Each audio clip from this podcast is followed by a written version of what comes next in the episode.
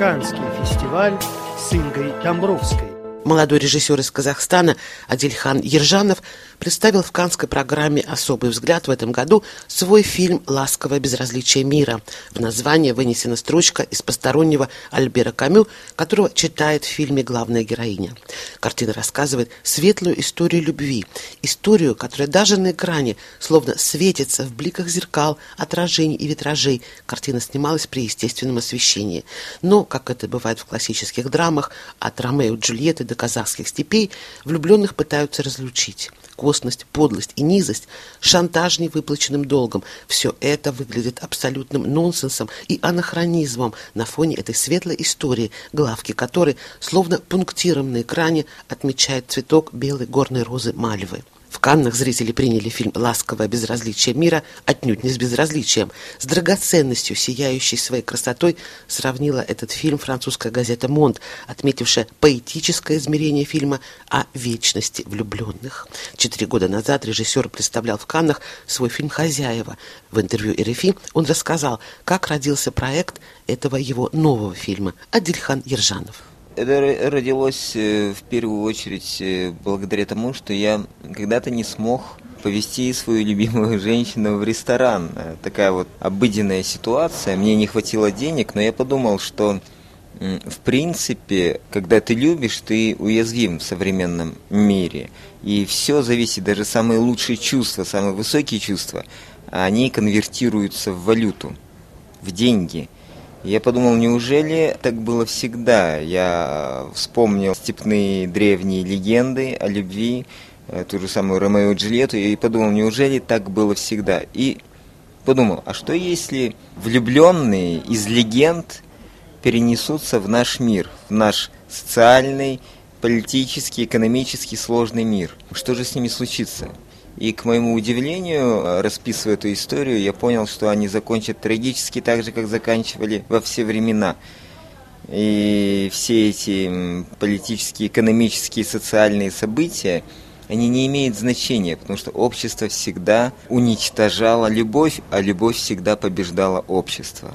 Вот об этом фильм. Да, и, наверное, это, возможно, была одна из тем фестиваля, что сегодня гуманизм не в чести, что деньги кругом, это совершенно банальные, как вы говорите, истины, но это реальность. А как вы думаете, почему так происходит? Потому что все же общество сделало некоторый прогресс, но все же вы видели в Каннах марш женщин на ступеньках. То есть общество сегодня показывает, что оно некоторые вещи больше не принимает.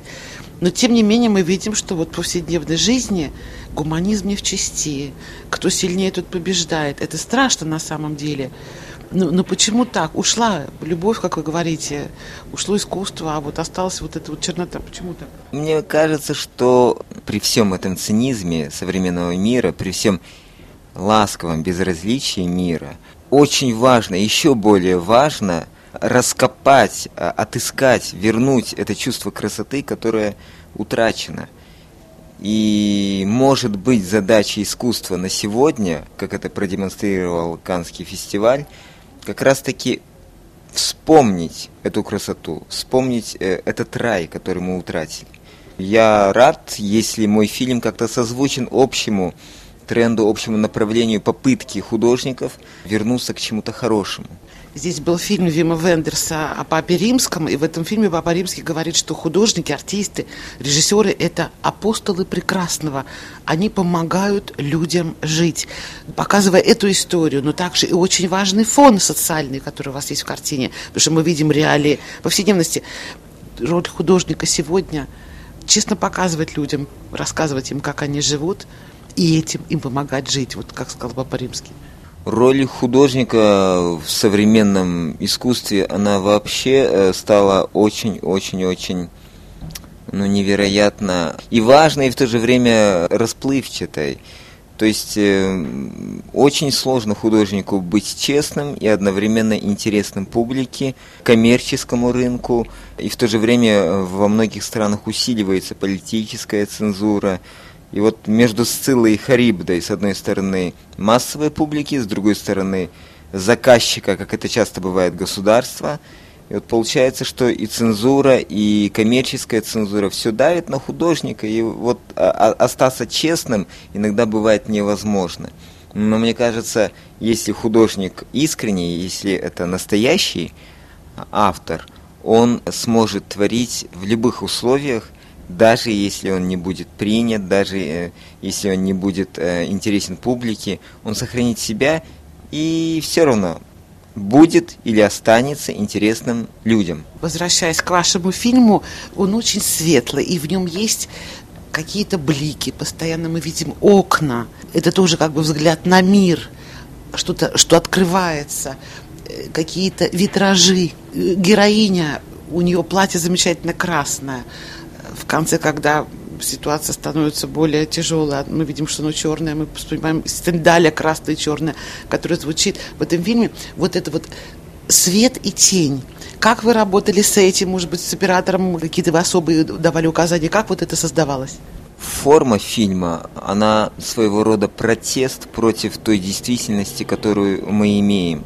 Нам принципиально было важно создавать красоту вопреки всей социальной обыденности. И с оператором Айдаром Шарипом просто невероятный дебют для оператора, потому что он очень молодой, ему 24 года, он только снял первый полный метр. И он очень хорошо умеет работать без электрического света. То есть при помощи зеркал, при помощи отражений, при помощи только естественного солнечного света. И мне нравится эта концепция. Мы старались использовать мягкий солнечный свет, потому что фильм все-таки о красоте, любви, о естественности, о чем-то чем-то настоящем, что должно сохраниться в этом мире. И поэтому в форме, в изложении мы искали образы, которые соответствуют какой-то вот э, потерянной мечте, какой-то утраченной красоте, которая вопреки всему, существует в мире. Как в Каннах принимали фильм, я видела множество восторженных рецензий. Вы довольны приемом, вы довольны реакцией зрителей. Вы считаете, что вы были поняты, услышаны в Каннах. И, может быть, как здесь у вас сложилось? Встречи, может быть, какие-то интересные были. Вот итоги вашего пребывания в Каннах. Ну, во-первых, впервые показан фильм на большом экране. Я был э, сам удивлен, э, как выглядит качество DCP, как выглядит вот эта вот э, палитра цветовая. Я полностью этим доволен. И, ну, как мне кажется, э, зрители воспринимают это так, как если бы это принимали э, зрители, которые знают Казахстан, которые знают в принципе, все реалии. То есть... В любой стране вообще могло быть. Да, да, это универсальная история, и мне кажется, она понятна. Понятно, я не думаю, что среди зрителей все были французы, наверное, это со всего мира. Вот, и реагировали очень-очень хорошо. Мне показалось, что даже очень тепло принимал зритель. Я, я очень благодарен. А есть какие-то наметки, удалось как-то поработать, может, с какими-то продюсерами повстречаться? Да, я начинаю сотрудничать над новым проектом с продюсером из э, Австралии. И надеюсь, мы сможем к следующему году что-то уже приготовить. На вопросы РФИ отвечал Адельхан Ержанов. Его фильм «Ласковое безразличие мира» был показан в канской программе «Особый взгляд».